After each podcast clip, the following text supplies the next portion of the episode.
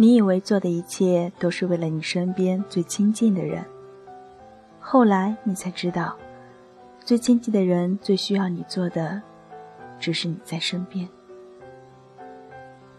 大家好，这里是荔枝 FM 八七三六，不要哭，小庞魂，我是主播向阳的小兔。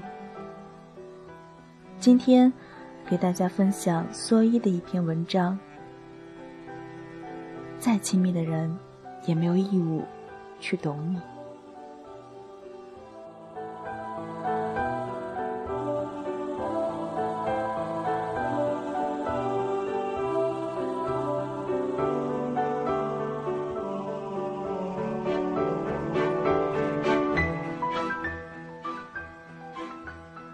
一位女生朋友向我抱怨她男友不懂她，举的例子。是他想吃冰淇淋，对方却给他奶茶。我问：“你为什么不直接告诉他你要吃冰淇淋呢？”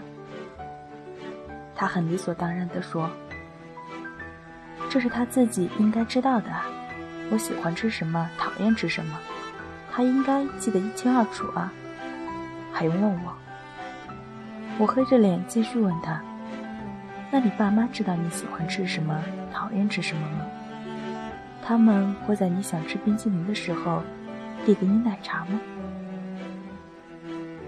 他也一脸的不屑说：“父母怎么能和男友比呢？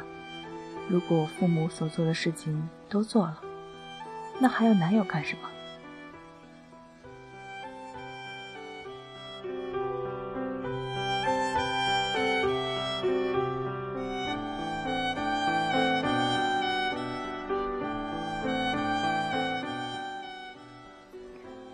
我表弟正处在叛逆期，据姑妈说，他和家里一切处于敌对状态，似乎父母是他仇人一般。他和朋友在外面喝酒、吸烟，彻夜不归，快乐的不得了。一回到家里，就开始撒泼耍赖，或者是关在自己的房间里，一句话都不说，好像自己被扔进了地狱一般。姑妈很开明和大方。不会乱说话，和儿子之间也尽量保持着合适的距离。但不知为何，儿子到了高中，突然就由一个会牵着父母逛街的人，变成了现在一和父母说话就跑掉如雷的人。有一天我去他们家时，也许是赶上我表弟的心情好，对我也格外的热情。我在他房间里观摩各种飞车的同时。不经意问了一句：“姑妈说你好像不太喜欢和他们说话呢，为什么？”他没有丝毫的停顿，满身愤怒地说：“他们不懂我。”我惊了一下，问：“什么叫懂你呢？”他说：“我想和朋友在外面通宵唱歌，可他非得每晚让我回家睡觉，这样我会在同学面子前。”很没有面子，大家都笑话我是乖乖女。我和朋友说好了暑假一起去北京玩，朋友都去了，他们却怎么也不让我去，说我们几个男生出门不安全。我真不知道他们在担心什么。他似乎有一肚子的苦水，说起来几乎没完没了。反正无论怎样，都是父母不能理解他，不能站在。他的角度想问题，他以为我会义愤填膺地站在他的立场上，但我没有。我问他：“那你把心里的想法告诉他们了吗？你给他们说你和那些朋友一起在哪个 KTV 唱歌了吗？你给他们说了你和那些人去北京是如何安排行程的？你想通过这趟北京之旅获得什么吗？”他好一会儿不说话，好像很生气的样子。然后突然说：“人家的父母怎么那么懂孩子呢？人家也不用每天像汇报工作一样汇报给父母，人家父母就能理解，就能放手呢。”忽然之间，看到他狰狞而且很不争气的表情，我也怒了。没有哪个父母天生就该理解你，你不和父母沟通，父母就能知道你想什么，那他们就不是人，就是神了。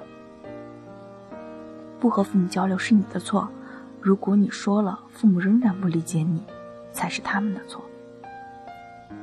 然后两个人不欢而散。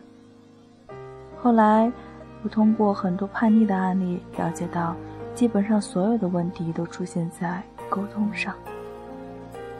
孩子不想说话，只想着让父母去猜，但即便父母真的用心去猜了，也往往猜不到点子上，所以积怨越来越深，越来越难解决。在孩子的眼里，父母懂孩子是天经地义的事情；而在情侣眼中，爱人懂自己也是理所当然的。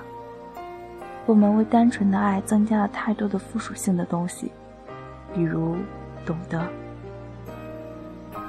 想当然的觉得爱你就应该懂你，但是这种懂的前提是你愿意坦诚相待，愿意给对方懂你的机会。而不是把自己包裹得紧紧的，让人猜不透，让人没办法去了解你，更不要说懂得了。说白了，懂得是两个人的事情，任何一方在谴责对方不懂你的时候，是否也应该反思一下自己是否给了对方懂你的机会？以前，每次心情不好的时候，我都会找闺蜜去抱怨一番。每次她听完我抱怨后，都不会安慰我，或者是和我抱头痛哭一场。她似乎有一种迅速转移注意力的能力。他总是在听完我抱怨后，拉我出去逛街，或者约朋友一起去喝酒，或者是给我看最近新买的东西，介绍新认识的朋友。长久下来。我对他开始厌烦，觉得他怎么那么自私呢？我愁眉不展的时候，他依旧带我吃喝玩乐，全然不顾我的心情。渐渐的，我们的闺蜜情开始濒临结束。直到有一天，我又不经意间给他说了一些不称心的话，他依旧是要转移我的注意力。我终于沉不住气了，简直是声嘶力竭地说。我说什么，你听了都没有，什么感觉吗？为什么每次我难过的时候，你都不安慰我？你到底在不在乎我？你又把我当朋友吗？我泪眼婆娑中，依旧看着他怔了一下。他平静地说：“这么多年的朋友，看来是白做了。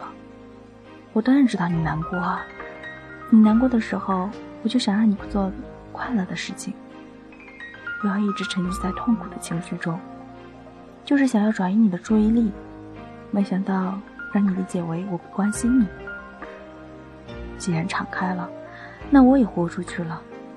我说，我不要你转移我的注意力，我就要你和我一起咒骂我讨厌的人，我就要你在我流泪的时候和我抱头痛哭。我觉得这样更能让我心里好受一些。闺蜜反问。那你怎么不早说？我说，我以为你知道。我凭什么知道？你又没有告诉过我。他问，我哑口无言。有多少人败给了我以为你知道？有姑娘给我写信，问我和男朋友吵架之后怎样解决最好。我说我也不知道。我父母吵架的模式就是之后几天不说话。几天之后才说话，在讨论双方谁做的不好，而我和男友吵架，每次都是他过五分钟就立马和我和好。我父母的吵架模式肯定是经年累月习惯养成的，而我和男友吵架的模式，则是我自己要求的。有一次吵架之后，我告诉他说：“你要是在五分钟之内求我原谅。”不管是不是你的错，因为我这个人能承受和人生气的极限就是五分钟。过了时间，事情就有可能变得不可挽回。于是他每次都乖乖的做。其实每个人吵架之后，都没有什么大不了的事情，如同一个游戏，玩着玩着就过完了一生。所以，你希望两个人吵架之后怎么做，就和对方沟通。最好的模式就是两个人经过商量之后得出的方法，不要只让对方去猜你喜欢什么样的和好方式。你要告诉他，做不做就是他的事情了。再亲密的人也没有义务去懂你，但是再亲密的人也有义务和对方去沟通，有义务去给对方提供懂你的条件。